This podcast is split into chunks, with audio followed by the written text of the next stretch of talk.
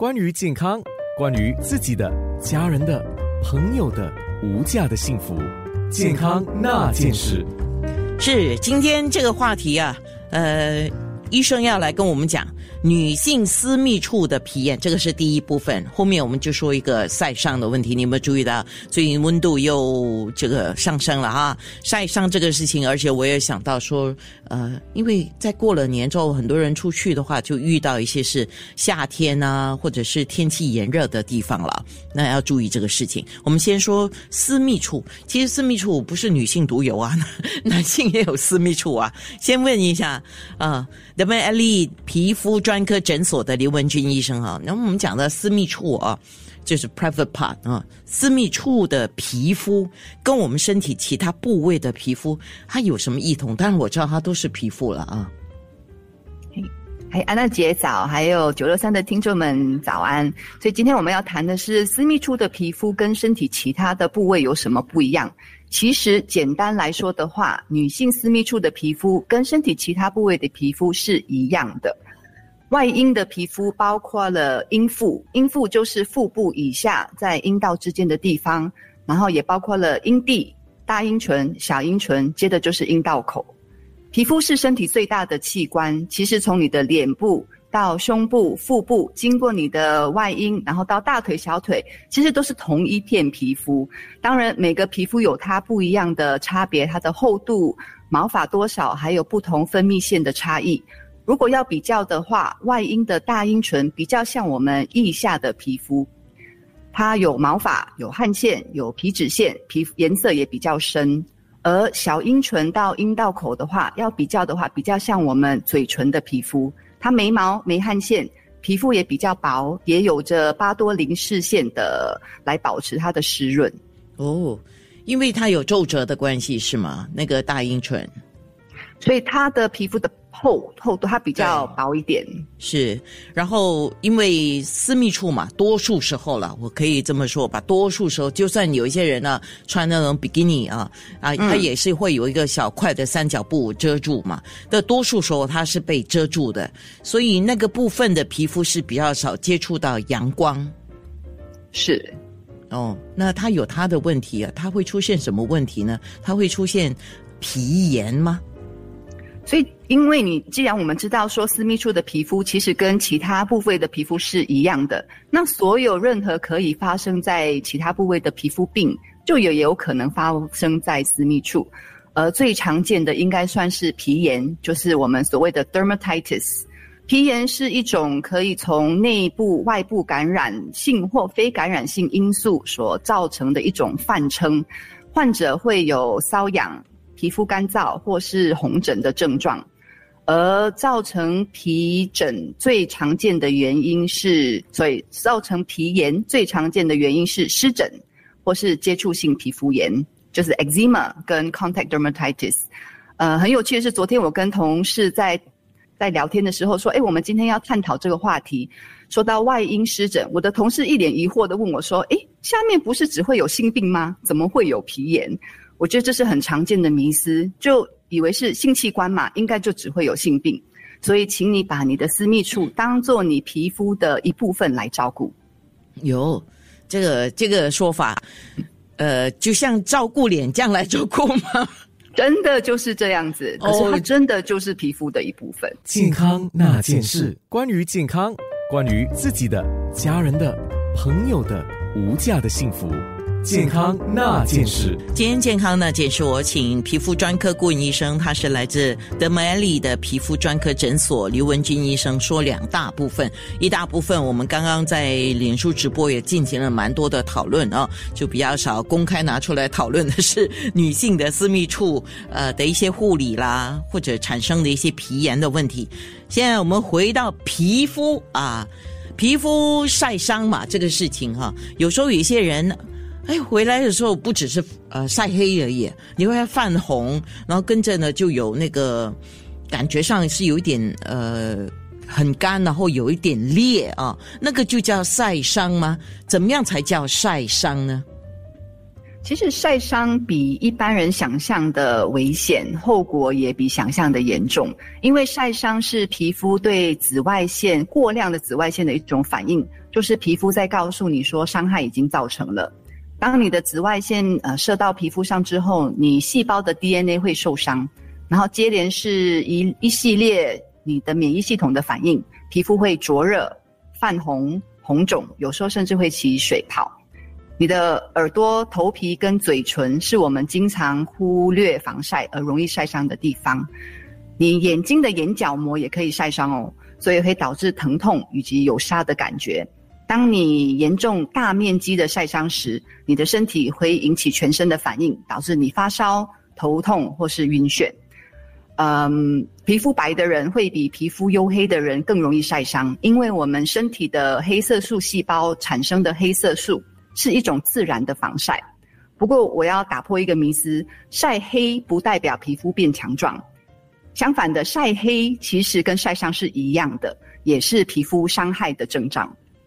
而长期的曝晒晒黑，就算没有晒伤，也是会加速皮肤老化跟增加皮肤癌的几率。所以你不要为了说锻炼皮肤而去晒太阳。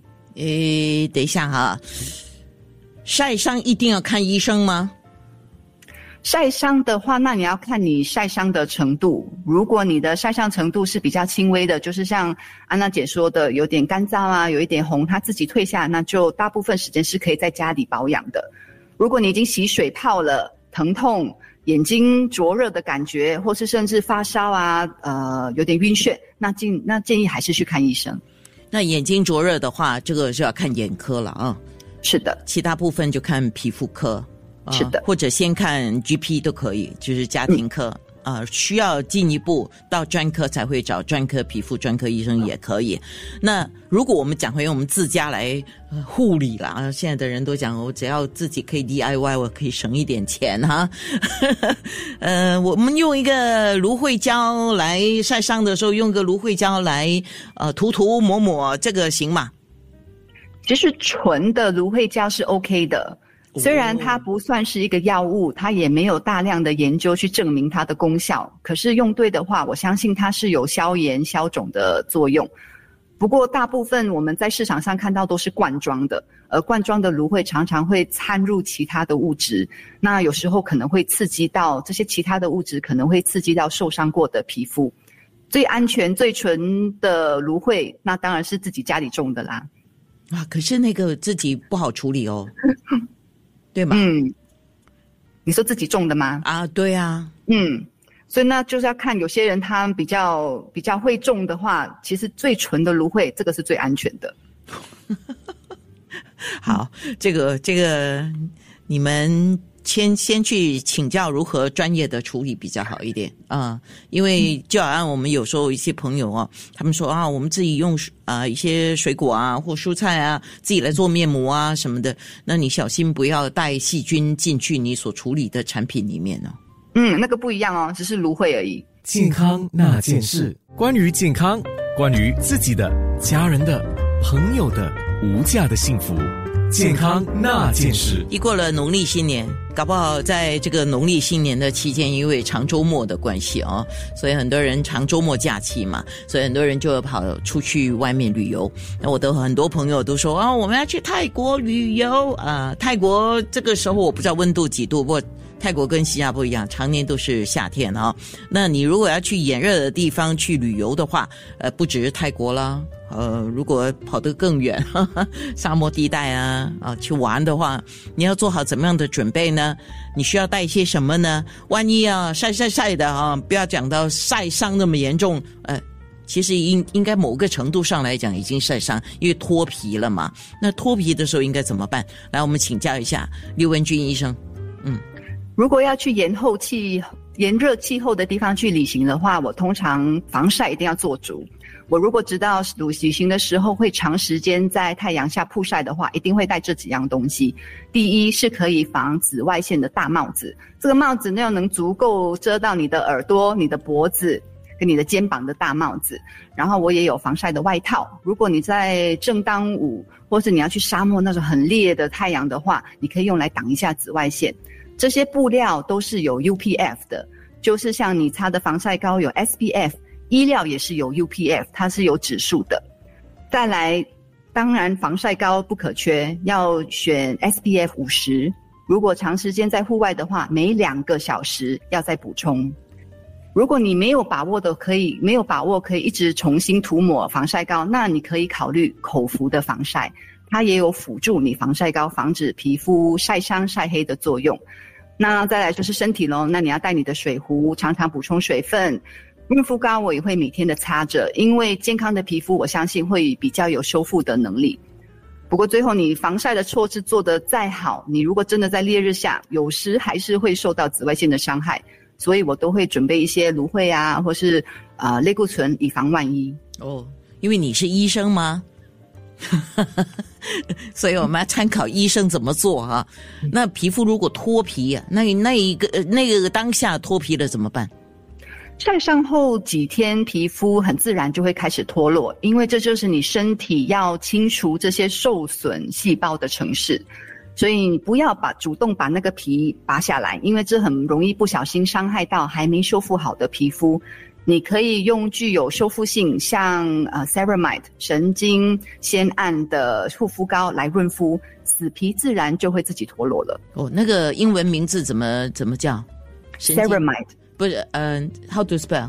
嗯啊，C E R A M I D E，它是很具有修复性的一种润肤膏，就是有这个成分是吗？是，OK，好，所以要学会看那个呃叫资讯表，呃成分成分资讯表，这个不管是吃的还是外涂的都要学会看啊。